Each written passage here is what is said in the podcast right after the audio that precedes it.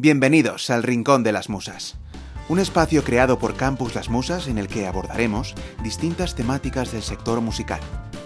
Así es, tendremos entrevistas con diferentes profesionales del sector, muchas de ellas realmente inspiradoras. Además, contaremos con charlas formativas sobre marketing, legal, promoción, sobre cómo funcionan las distintas plataformas digitales y muchos temas más. Quédate a escucharnos en el Rincón de las Musas para descubrir el apasionante mundo del sector musical. Hola Rocío, ¿qué tal? Buenas ¿Qué tal? tardes, ¿cómo estás? Bueno, lo primero voy a pedir disculpas, ¿eh? porque o sea, yo hoy tenía una cosa que encima ha sido totalmente improvisada y les he dicho que llegaba tarde, pero no he dicho por qué. Siento el cambio de hora, pero es que yo no sé qué pasa, que, que soy, o sea, quiero decir, el, el tiempo está volando mucho más rápido de lo normal. Muy fuerte. No te preocupes, gracias por haber sacado este huequito y bueno, nos Mira, se, se ha metido Ariana de las punsetes. nos hemos adelantado media orilla, pero, pero no pasa absolutamente nada. Así, bueno, que se levanten antes de la siesta y ya está, no pasa nada. Yo no he hecho siesta, ¿eh? porque es que si no, por la noche no duermo. ¡Mira, Lara! Oye, oye, esta persona es una de las mejores artistas que tiene este país. ¿Sí? Pues mira, Claro, a mí es que me gusta mucho a- los- chicos, pinchar ahí. Vale, pues nada, Rocío, bienvenida, mil gracias por este ratito y bueno, vamos a charlar eh, sobre todo, pues bueno, en primer lugar que, que nos hables quién es Rocío Saiz y nos cuentes un poquito tu trayectoria. Sí que es verdad que tenemos dos partes, ¿no? Desde la parte, eh, como todos, yo creo que nos dedicamos un poco a este sector, como esa parte más artística, creativa y luego la parte como, como industria, ¿no? Entonces, cuéntanos un poquito para que te conozcamos más y para que te conozcan más también nuestros, nuestros usuarios. Pues la parte artística, aunque estaba dentro, en realidad fue totalmente terciaria. Mira, se ha- se ha conectado mi jefe. Hola, Joan. Es que yo ahora mismo estoy trabajando en Gran Control, que es una de las agencias más importantes y mejores, y somos una gran familia. Y mm, la parte artística ha venido totalmente de una forma eh, inesperada. Pero yo empecé a trabajar a lo- a los 16 en festivales de música, que hacía toda la parte de, era un cuadro, porque mi padre era médico, entonces mi, mm, cuando, nos- cuando mis padres estaban separados, entonces nos tocaba 15 días con él, 15 días con mi madre. Entonces, nos, eh, como nos llevaba a los festivales de música y yo soy una persona que soy incapaz de estar mirando al suelo, pues nada, nos lió y al final acabé poniendo la rafia verde, las señales estas del parking 1, parking 2, parking 3 y empecé a conocer a gente. Y al final llevo pues desde los 16 años metida en la industria de la música y del teatro, que es que esto se me olvida, pero del teatro también.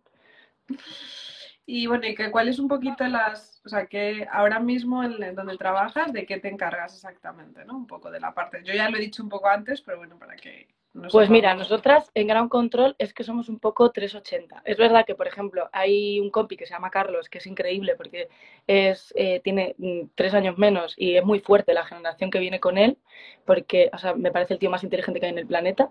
Entonces, Carlos se encarga mucho más de las cosas esas como de los códigos, de subir canciones y toda esa cosa que quizá los de la industria que llevamos un poco antes nos ha pillado ya viejunis. Y sí, es verdad, ¿eh? te lo digo en serio. O sea, yo hay veces que me lo explica y me bloqueo, pero es necesario saberlo. Quiero decir, yo sé cómo subir una canción a Spotify, pero es que Carlos se sabe cómo llegar al atajo de subir esta canción, no sé qué. Os recomiendo hablar con él porque ese tío va a ser uno de los, vamos, de los mejores programadores que hay en este país, si, si no lo es ya. Y igual que Joan es uno de los mejores bookers, que es eh, mi jefe de, de este país, que estuvo muchos años en el FIT. Y yo ahora eh, hago sobre todo contratación y producción Ok. Porque somos muy pequeñitos. Somos cuatro. Está Sebas también. ¿En Es que, el- claro, lo que, pasa en las- lo que pasa en la industria de la música es que las, las agencias suelen ser pequeñitas, a no ser que te vayas ya a una cosa como muy grande, ¿sabes? Rollo Live Nation o mm, Mercury Wheels, el resto, pues bueno, sobrevivimos como podemos, ¿sabes? Teniendo en cuenta que, que lo que se genera con la música ya no es lo que se generaba antes, ¿sabes? Sí Hola Pedro, mira, se ha conectado Pedro, que es un tío que tiene una agencia, es que me encanta a mí los comentarios, es un tío que tiene una agencia que se preocupa única y exclusivamente del planeta, todo verde, todo ecológico, es lo más, yo también he trabajado con él, en el B de bici, que, que, que pena, porque es un gran... Ahora mismo más todavía que lo necesitamos. Sí, sí, pues seguir a Pedro, que hace cosas preciosas. Trabajaba con Greenpeace, hicimos un festival para... Antes de todo esto, hicimos un festival de mujeres con Greenpeace y fue increíble. Luego ya nosotros hemos sido modernas un rato, luego ya nos hemos pasado de moda, ¿sabes? Pero vamos, no parabas, quieta. Bueno, no has parado, quieta. Bueno, es que yo creo que, o sea, yo no considero que soy una persona que me reinvente porque es mentira. Es decir, a mí me cuesta muchísimo cuando a mí me dice Joan que tengo que utilizar una nueva herramienta, yo me bloqueo. A mí me dices que tengo que usar el Airtable, que es un programa que usamos nosotros, y a mí me cuesta mucho porque soy muy emocional. me genera muchas cosas el tener que hacer algo racional. De, ahí, de hecho, ahí sale mi parte artística, la de coger, tirarte por la ventana y hacer una canción pero lo que hay que estar es súper al día de todo. Entonces yo me imagino dentro de 20 años, cuando tenga 50 y cuando vengan todas las generaciones de atrás dedicándose a la música, cuando tú subas, no sé si habéis visto eh, la canción, la, serie de Upload, que es muy fuerte, que está en Amazon, pero yo creo que vamos a llegar a ese punto y yo, por supuesto, me voy a quedar atrás y no me pienso descargar. No voy a dar más spoilers de esta, de esta serie, pero tenéis que verla todos. Voy a poner recomendación de. No la... Yo no la he visto, la verdad, pero voy a poner. Es muy fuerte. Está en Amazon Prime, se llama Upload. Yo me he quedado con Black Mirror. No, no, es más fuerte todavía. Esto es, esto es el mundo real. Esto es lo que va a ser dentro de 20 años. Ok, pues habrá que echarle un ojo. Bueno, Rocío, y bueno, precisamente un poco mm, hablando de, de esta situación, eh, ¿cuál ha sido el momento más complicado de tu, de tu trayectoria, ¿no? O sea, ¿cuál ha sido el momento que tú crees que ha mm. sido el más complicado y el más bonito también, ¿no? Pues precisamente porque has hecho tantas cosas, ¿no? Un poco dónde crees que podemos encontrar o detectar. Pues mira, yo hubo un momento en el que dejé la música, porque eh, yo hacía producción técnica y estaba harta de tener que estar discutiendo todos los días con mis compañeros masculinos sobre quién sabe más y quién sabe menos, tener que dar ciertas órdenes que no se lo tomen bien ha cambiado mucho, ¿eh? Y de hecho, grandes compañeros de esa época, o sea, grandes enemigos de esa época ahora son grandes compañeros, porque yo entiendo que, esto lo discuto mucho con Nara del Mad Cool, porque entiendo que, que, hay que ser brillante en tu trabajo siempre. Y entonces ellos, eh, de alguna manera, en la producción técnica dudan, ¿sabes? Y es una puta mierda, porque no nos, da, perdón, no nos dan la oportunidad de demostrar que también somos brillantes, pero es que incluso si no lo somos, también podemos ser mediocres, ¿sabes? O sea, es que también hay tíos que son mediocres dedicándose a la producción igual que hay tías horribles dedicándose a la comunicación. Eh, yo hacía producción técnica y lo, es que después de cada festival, y además a mí me encantaba estar subida al escenario, llevar el walkie, la furgoneta, cargar, descargar. A mí cargar y descargar furgoneta me gustaba. Y es verdad. Me hice una gira con un grupo internacional que se llamaba Vintage Travel, que es solo más, y pasé por varios festivales que no voy a dar sus nombres, pero que eh, yo he tenido verdaderamente grandes trifulcas que no me he merecido que tampoco creo que ellos piensen que yo me la haya merecido, pero al final cuando vas juntando giras y giras y giras y todo son discusiones, al final te echas a un lado. Entonces dejé la música, salí de una agencia y dejé la música, me dediqué a los eventos. Y estuve un, estuve un año ¿eh? de depuración, de no saber muy bien qué hacer, porque encima luego tenía un grupo de música que funcionaba, pero me encontraba con gente de la música en, en escenarios y tal, pero no quería volver y bueno, me, al final me, me rescató Estefanía, que es la manager de Niño Delche, que es maravillosa, y me, y me pidió que trabajara con ella. Luego, pues por circunstancias al final, en gran control, pero que yo tengo un, excelente eh, trato con Estefanía, la persona, es una persona que quiero y adoro, y, como mucha gente con la que he trabajado, ¿no? Pero es una isla tan pequeña que es inevitable tener conflictos. O sea, y muchas veces por las redes lo ve todo el mundo, ¿sabes? Que se te ha parado un momento la conexión, ahora ha ah. vuelto. Vale. Es que a veces le pasa, a veces con el wifi, además yo por eso casi siempre lo quito porque a veces va más rápido con los datos que con, el wifi. Pero yo quiero decir que ahora estoy muy em, feliz, ¿eh? O sea que... bueno, por eso, ¿cuál ha sido el mejor momento de tu carrera? A ver, el mejor momento de mi carrera fue cuando me subí a un escenario con las chiles en el Low Festival de hace dos años, y eso lo diré siempre, de mi carrera artística hostia, mi carrera profesional, no lo sé, no lo sé porque mm, no he tenido esa sensación tan fuerte como puede ser subirte a un escenario, ¿no? Pero sí que me hace muy, feliz que hay muchas compañeras que son más jóvenes, muchas chicas, que vienen a mí a preguntarme cosas o me piden consejo o, directamente se refugian, ¿no? Entonces esa especie de círculo de sororidad que hemos creado en el que me buscan, porque yo ya no soy tan joven. Bueno, pues bueno, lo has dicho varias veces y bueno, tampoco tenemos... Yo no tengo 23 años, yo no tengo 23 años, no hago trap. El caso es que eso me hace, y me siento además una yaya muy fuerte. eso creo que es lo que más me ha gustado, ¿sabes? Y, y, sobre todo ver que hay compañeros chicos que se comportan igual que tú y que te valoran igual que tú independientemente mm, de cuál sea tu sexo, ¿sabes? Eso es maravilloso. Sí, pero todavía sigue siendo, sigue siendo complicado y entiendo que desde la parte artística pues más todavía, bueno, de todas las partes, de la parte de la industria, de la parte artística, pero bueno, creo que vamos avanzando y de eso hablaremos luego cuando hable un poco pues por tu recorrido con, con este tipo de, final con tu compromiso, que además todos tenemos que estar agradecidos por, por ese compromiso, porque al final creo que precisamente nuestra responsabilidad es esa, ¿no? El, el adoptar de alguna manera a las jóvenes que están empezando en este sector y que, y que podemos arroparlas, aconsejarlas y bueno, y hacer que, seamos muchas más, ¿no? Pero mira, esto es una gran discusión dentro del feminismo, ¿no? Pero el feminismo es, como digo siempre, eh, libre y tangencial. Si hay alguna compañera que no se quiere sumar o que no está de acuerdo con, con cómo estamos haciendo las cosas, es libre de hacerlo. Yo puedo no eh, compartir sus ideas, pero lo que sí que tengo que hacer es compartir sus decisiones. Ah, no, sí, claro, por supuesto. Em, bueno, vamos, aquí hablando un poco de, toda esta parte precisamente, eh, tú tienes una, una experiencia tanto en la parte de la contratación, como en la parte de promo, como en los festivales. Em, realmente, ¿cuándo crees, o sea, tú realmente te empiezas a dar, o sea, te das cuenta de, cuándo va a ocurrir esta situación? O sea, realmente cuándo vamos a empezar un poco a tener este, este problema, ¿no? Eh, realmente te fuiste mentalizando, no pudiste realmente mentalizarte de esa manera porque no lo sabíamos nadie, yo creo, ¿no? Pero realmente consideraste que, en qué momento dijiste, bueno, creo que las cosas se están poniendo feas y creo que esto a lo mejor no va a durar un tiempo, ¿no? ¿Pero te refieres al coronavirus o al, machismo? Sí, no, al coronavirus. He cambiado de tema, perdón. Ah, pues mira, te voy a decir el momento exacto en el que yo vi que esto era más grave de lo que era. A mí me llamó Don Fluor, que es un DJ maravilloso, que es que le quiero mucho, porque yo de repente, o sea, a mí hay una cosa que me preocupaba un montón. Primero, eh, yo trabajo en el Teatro Kamikaze, que ya de por sí es deficitario. Eh, trabajo en Gran Control, que sobrevive muy complicadamente porque somos muy, muy, muy familiares y, nos gusta hacer muy bien las cosas.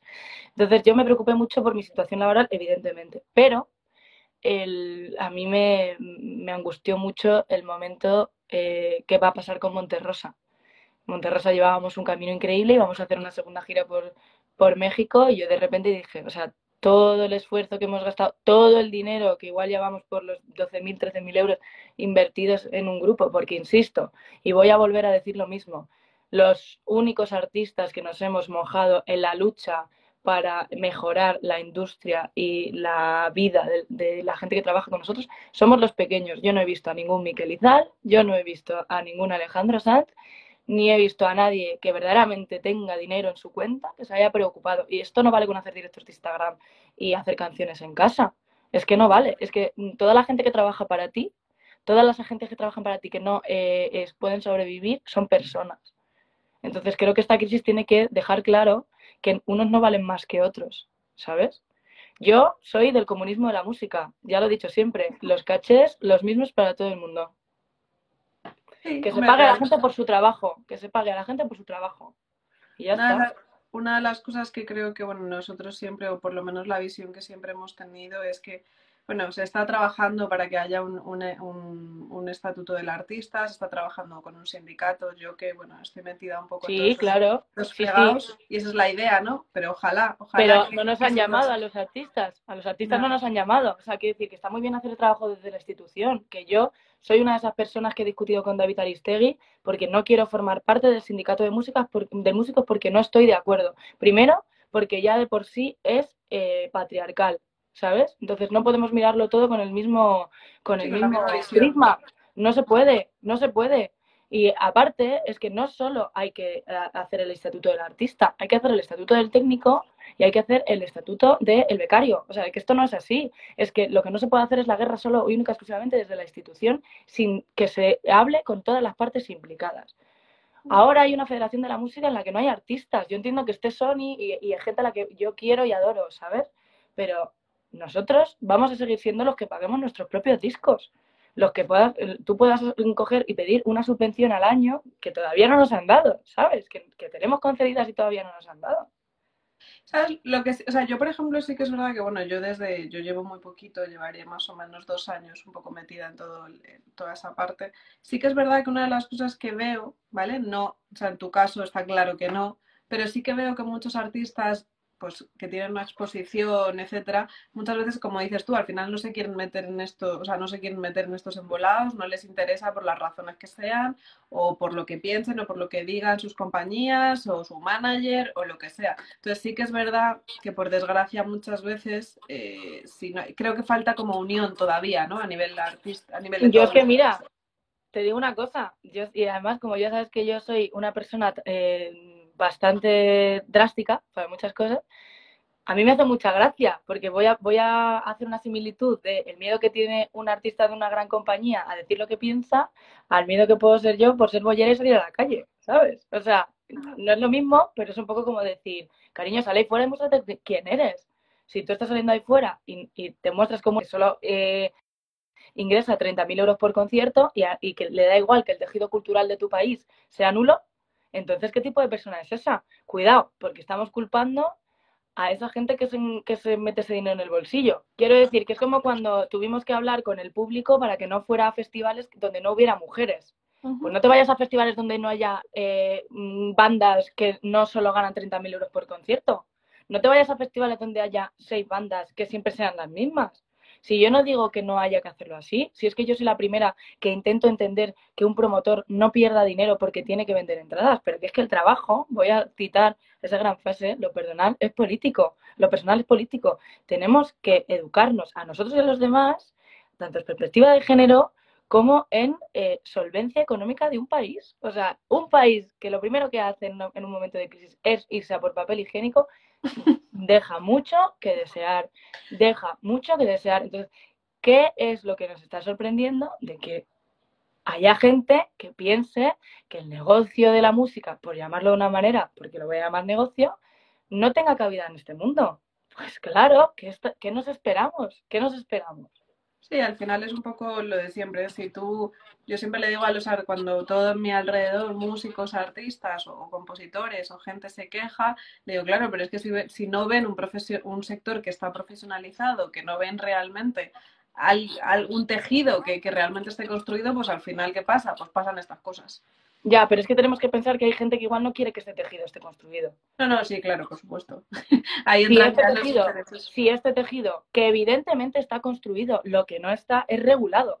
O sea, esta industria está construida, lo que no está es regulada. El tema es, ¿nos interesa regular esta industria? Para regular esta industria hay que regular desde el de abajo al de arriba y desde arriba al de abajo. Evidentemente yo no digo que sea una cosa horizontal, pero lo que sí que pienso, volvemos otra vez a, a esta chorrada que yo me he inventado, al comunismo de la música. ¿Queremos siempre las mismas propuestas con los mismos festivales, con los mismos artistas? Fenomenal, vayamos hacia eso. Entonces, les diremos a todos nuestros hijos que no tengan sueños, porque posiblemente no puedan tener un grupo de música.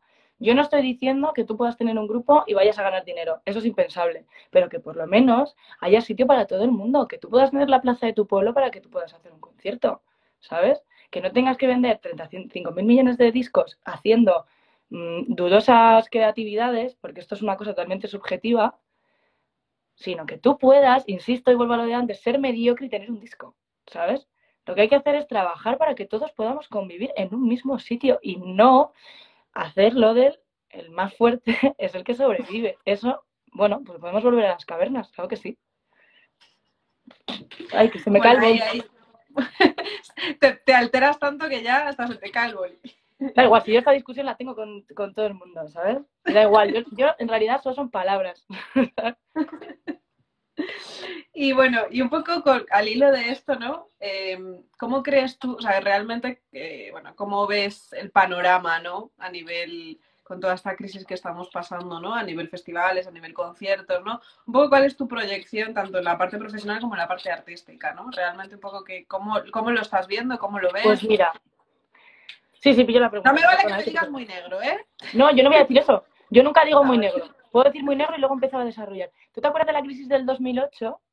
Que dijeron que le íbamos a pasar fatal, pero que íbamos a salir de esta. Claro que hemos salido de la crisis del 2008. Pero claro, tú has ganado, has vuelto a ganar un sueldo digno. Bueno, igual tú sí, no lo sé. Nadie ha vuelto a ganar un sueldo digno si es que ha tenido sueldo. ¿Qué va a pasar? Pues esta es mi teoría. Yo, evidentemente, no soy nadie, soy una puta mamarracha y que la gente a veces me escucha y a veces no.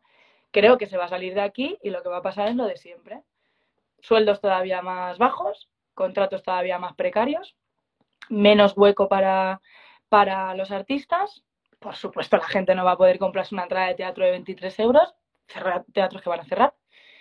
Y volveremos pues a lo que dice la derecha, que la, que la cultura es exclusiva, que solo te vas a poder pagar si tienes una nómina. Pues ya está, pues es que es lo que es. O sea, es a donde vamos. La cuarta pared no sé si seguirá abierta, la sala triángulo no sé si seguirá abierta. Pero vamos, que esta, es, que esta es la idea total, pero por eso te digo, si la gente no tiene para pagar una entrada, si no teníamos antes para pagar una entrada, yo recuerdo poner mis fiestas a 10 euros, la gente jodida porque no podía, ¿cómo vamos a pretender tenerlo ahora con un 19% de paro? Lo que sí que creo es que llegará todo a un momento en el que se regularizará, volverá todo a su cauce como en el 2021 y te cargarás, pues eso, pues a un 70 o un 80% de lo que había. Entonces, pues los que hayan podido sobrevivir tirarán para adelante. Y a raíz de eso volverá otra vez el, tejido cultural que yo te digo, pero ¿me puedes decir que underground hay ahora en las ciudades? Que yo soy fiel defensora y, creadora de eso. Es que no, no lo hay. O sea, también creo que, o sea, bueno, por una parte, por supuesto, la iniciativa pública tiene que estar ahí. Creo que también es cultural a nivel de educación, ¿no? O sea, creo que uno de los trabajos también al final es educar en, apreciar la cultura, en consumirla, etcétera, pero por supuesto, si luego a nivel económico el país está como está, pues al final tú tienes que decidir o elegir en qué gastarte, en comer o en, pagarte una entrada, pues seguramente elijas, elijas lo primero, ¿no? Creo que hay que hacer un trabajo todavía, o sea, mi punto de vista, ¿vale? Mi perspectiva al final es que creo que hay que hacer un trabajo global en todos los sentidos, ¿no? Desde la parte eh, pública y, que realmente se fomente todas las iniciativas y, se invierta en cultura, básicamente, como también en, la parte de, la educación, ¿no? Al final empezando desde abajo, pero es que además lo vemos, yo creo que lo vemos al final muy presente también en, otras, en otros países en los cuales eh, la cultura es, es, algo que desde muy pequeñito, sobre todo la música, ¿no? El teatro, etcétera, se, se inculca de una manera mucho más, más no sé. El problema es que tú te vas a Europa y tú no tienes un gobierno diciendo que la gente que hace teatro son unos titiriteros. por eso mismo. por eso... Esto es como con una relación tóxica. No sé si está por ahí Tere, que es por ahí mi ex, que es coach. Eh, si tú generas unos roles, esos roles van a estar ahí siempre. Entonces, hay una parte de este país que piensa que dedicarse al teatro y a la música es una vergüenza. Entonces, si tú generas esos roles, ¿tú cómo vas a esperar que haya una parte de un país que respete a alguien por hacer ese trabajo? No, sí, sí, por supuesto. Esto se ha generado en este país. O sea, es que esto es así. Es que tú no vas a ver a nadie en Francia diciendo que un, artista de teatro suyo es un titiritero. O sea, es que aquí se ha perdido el respeto por todos los sentidos. No, no, es una vergüenza. O sea, es una vergüenza. Y bueno, y otros comentarios más que se han escuchado. O sea, en fin. Es una vergüenza total y, y bueno, al final yo, yo intento ser positiva siempre y creo que bueno, que creo que el sector de la música ha salido de muchas crisis, pero está claro que yo no digo que sea yo no digo que sea negativa, creo que hay que ser realista, porque yo soy una persona muy positiva en tanto en cuanto lo que hago para intentar que las cosas cambien es sacar proyectos adelante. Pero mientras yo saco proyectos, otros muchos se, se ganan dinero con ellos. Y yo no puedo pagar a mis trabajadores por hacer esos proyectos. Yo no digo que haya que ser negativo o no, pero que es que no nos equivoquemos. Es como cuando, no lo digo por ti, ¿eh? pero que a mí me hace mucha gracia por la gente que dice, hija, eh, no estés así, que, no mm, que ya pasará esto. No, no va a pasar esto. Es que esto, esto hay que hacer, es que hay que utilizar la cabeza. Cuando te, decían que tenías que usar el raciocinio haciendo matemáticas. Es que esto no es Wonder, Mr. Wonderful, esto es, esto es una, una crisis increíble de la que hay que salir muy reforzado y con muy buena eh, eh, confianza en ti mismo, que ya de por, ti, de por sí es complicado, pero poniéndole nombres a las cosas, que es una cosa que en este país tampoco se hace, se maquilla y eso no puede ser. Sí, que no se dicen las cosas al final eh, por su nombre y como realmente tiene que ser y ya está, o sea, es así. Em, voy avanzando que si no, nos quedamos en minutos ya. Ay, sí, perdona. Además, yo me tengo que ir a hacer lo del, lo del Sí, no te preocupes, nada. Te que yo me llevas a un debate. No, no, sí, para eso seguro. O sea, te voy a llamar para un debate. Em, te voy a hacer nada, un par de preguntas que me parecen bastante interesantes que, hemos plasmado, ¿no? ¿Crees que realmente la, industria de la música em, se ha llevado, se ha apostado demasiado por el directo? Porque es algo además que yo hablo mucho con compañeros eh, de la industria. ¿Crees que realmente se ha puesto, como en este caso, eh, eh, pues que la gallina de los huevos de oro fuera el directo y ahora con toda esta crisis, pues lo primero que ha caído ha sido el directo, pues por la situación y por las medidas, etcétera. ¿Crees que realmente o es que no había otra opción o no hay otra opción? No hay otra opción. Yo vivo única y exclusivamente del directo. Creo que en Spotify he generado 300 euros en dos años. Y creo que en las GAE, eh, no sé si 25 euros con una editorial detrás y todo. No hay otra opción. No hay otra opción que el directo. Si se cae el directo, la industria de la música se cae. Si nos pagaran por hacer conciertos online, eh, si nos llamaran para hacer anuncios, mm, fotos en las revistas, eh, si Spotify mm, generara más dinero, si YouTube generara más dinero, fenomenal. Pero es que eso no pasa, insisto. Esto hay una desigualdad muy grande entre el, número uno y el número 100 de la escala del, artista. Eso es así. Y aparte, eh, trabajando en, como profesional de la industria si yo vendo conciertos, yo hago contratación de conciertos. Si no hay conciertos, ¿a qué me dedico?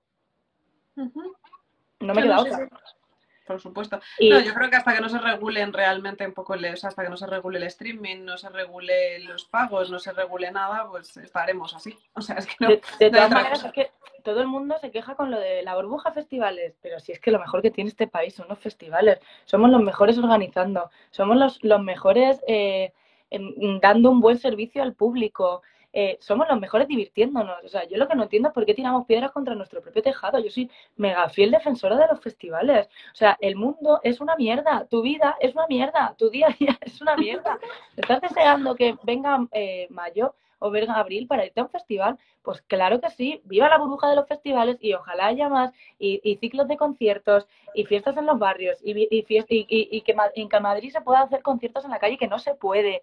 O sea, ¿qué, nos pasa? O sea, claro que sí, la ley de la competencia. Cariño, si tienes un festival a 100 metros del tuyo, pues cúrratelo, cúrratelo, dale una vuelta a Limas de tu festival, ofrece otras alternativas, dale a la cabeza para ver qué es lo que, qué es lo que mm, puedes ofrecerte diferente al de al lado, pero ¿por qué te parece tan mal? Es que, claro, a ti lo que no te gusta es que te pongan un escenario al lado, pero yo como público y como persona quiero uno todos los días. Yo viviría en un festival desde, desde, desde abril hasta septiembre. O sea, yo la gente no la he visto más feliz en mi vida que en un festival y ahí es donde yo digo que, que que por favor valoremos todo esto, porque nuestros momentos más fáciles y nuestros mejores recuerdos son los, son los en los festivales. Y no solo por la música, por los valores, por la gente que te encuentras, por las, por las mm, no sé, las sensaciones que te dan de libertad que normalmente no tienes. ¿Sabes? Yo soy, vamos, yo, como si hubiera un festival todos los fines de semana, te lo digo en serio, iría todo. No, pero es que además yo creo que la, gente, o sea, la, la música al final lo consume una, bueno, casi la mayoría. Hay gente que no le gusta la música, seguro, poca, pero hay. Pero al final creo que hay mercado para todo el mundo, hay, o sea, es decir, que tienes público, hay público para, para hacer para todo ese consumo de festivales. Por lo tanto, que yo no entiendo, la verdad que no, no entiendo que alguien pueda decir que no, al revés, que haya más música en directo, que haya más música en la calle, que yo además lo vivo porque nosotros tenemos la oficina en Preciados y este año, a partir de diciembre, vetaron a todos, o sea, no se puede, ninguno de los artistas, porque están paralizadas todas las licencias y no pueden eh, cantar en la calle. Claro, pero es que vamos a ver, el baile es una expresión artística y de libertad. Entonces, dejemos claro que una pista de baile es un espacio seguro. Dejemos claro que igual hay gente a la que no le apetece que tengamos espacios seguros. Puede ser.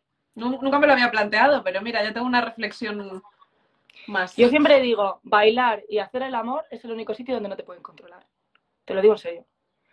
Si no te están dejando, vamos a ver, yo he viajado por todo el mundo, yo he estado en África, y en África pueden no tener nada, desgraciadamente, somos muy privilegiados, pero la música está en todos los rincones a, todo volumen. Porque es lo único que nos queda. Lo único que nos queda es ser dueños de nosotros mismos. Y eso se refleja en una pista de baile. Hoy lo hablaba con uno de los profes de que hemos grabado un curso y precisamente le decía eso, ¿no? Al final em, la, gente piensa que la música, pues bueno, llevamos unos años haciéndola, la música lleva miles de años que ha sido además el, como la herramienta muchas veces pues para que en las guerras la gente se disipara, la gente cuando tiene problemas económicos encuentre una vía de, escape o realmente un refugio en la música, en el disfrute de la música, ¿no? Por lo tanto, eh, quien pueda decir que eso es algo malo o pueda decir alguna palabra que realmente o no lo valore, sinceramente, pues creo que todavía entonces nos queda mucho trabajo que hacer a todo el mundo en este país para que, para que todo recomiendo, recomiendo el documental La teoría del shock, que está muy bien. La teoría del shock. Ya, voy dos recomendaciones, ¿eh?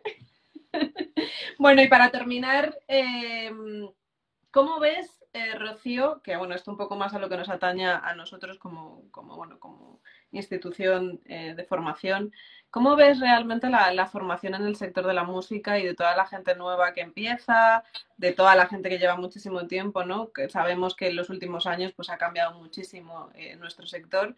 Realmente, ¿cómo ves la, formación? Sobre todo hablo de la parte de negocio, ¿no? O sea, un poco por parte de los artistas, por parte de los autores, por parte de la gente que entra nueva, ¿no? ¿Cómo ves un poco? ¿Realmente hay suficiente oferta? ¿Está dispersa? Mm, ¿La encontramos? ¿No la encontramos? ¿No interesa pues que la encontremos? ya, ya. Pues mira, es interesante esa reflexión porque me estoy cambiando los pantalones mientras. Porque em, la industria de la música es una cosa que no se, no, no se estudiaba. O sea, de hecho, la mayoría de los dueños de los festivales son empresarios, no son músicos, ni son gente que se dedica a la música, ni nada. De hecho, yo qué sé, pues tengo varias opciones. Eh, em, Germán, el del Sansan, trabajaba, no sé si en Airbus o algo así, una cosa como de como de aviones, ¿no? Entonces se ponían a hacer cosas y a veces funcionaba y a veces no. Recuerdo el Fire Festival, que, que nunca fue. Entonces yo me alegro mucho porque yo no pude, yo no pude estudiarlo, yo estudié teatro. Entonces, claro, ahora muchas veces me llaman para dar clase, de hecho el otro día me llamaron para dar clase en una universidad en un curso de música y perspectiva de género, y, y, yo la verdad es que me pone muy feliz, porque si yo hubiera podido estudiar lo que era la producción, lo que era el backline, o lo que eran los amplis de guitarra hubiera sufrido menos. O sea, yo creo que la información está el poder, ¿no? Entonces, es súper importante que las tías, las chicas, eh, podamos tener acceso a, la misma información que ellos, porque en, técnicos de sonido no suele estar, ¿sabes?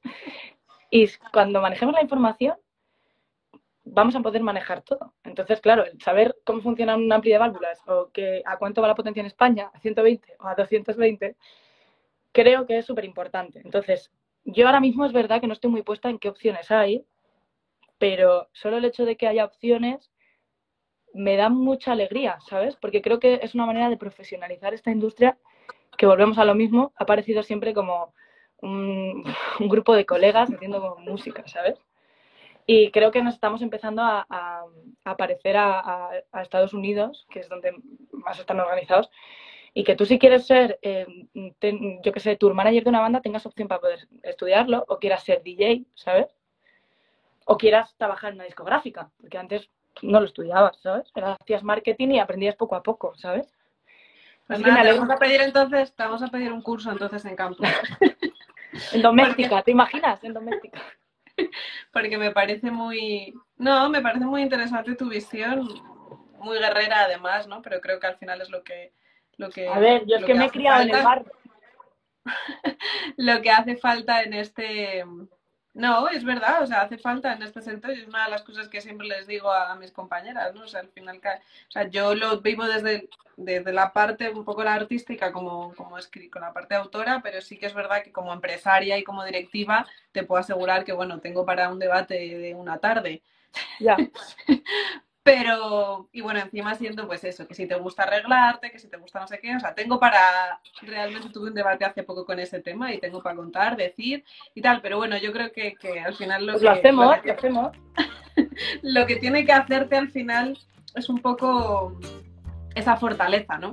Y creo que eso es lo que te tengo que agradecer esta tarde, que, que la fortaleza, la fortaleza requiere sufrimiento, pero sí escuchar esas voces, pero escuchar esas voces, ¿no? Esas voces como, como tú, creo que también motivan mucho a la gente joven, ¿no? A, que no es tan complicado, a que no es tan difícil, a que hay hueco para todos, que aquí, que no, sabes, que al final es, sencillo, ¿no? Y que simplemente tienes que querer, tener un sueño, quererlo y, ir a por él, ¿no?